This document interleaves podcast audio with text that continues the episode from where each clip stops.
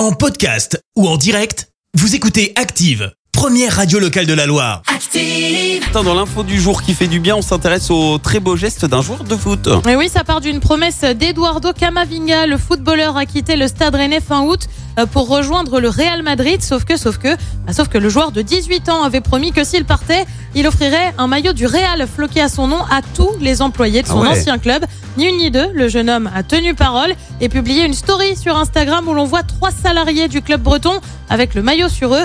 En tout, ce sont 166 maillots avec le numéro 25, le numéro de Camavinga, hein, qui sont arrivés en terre bretonne. Des maillots un peu particuliers parce que dessus, il y a deux cœurs, rouge et noir, les couleurs du stade rennais. Ah, c'est beau. En plus, c'est quand même un petit billet, non? Il a honoré sa promesse, c'est bien.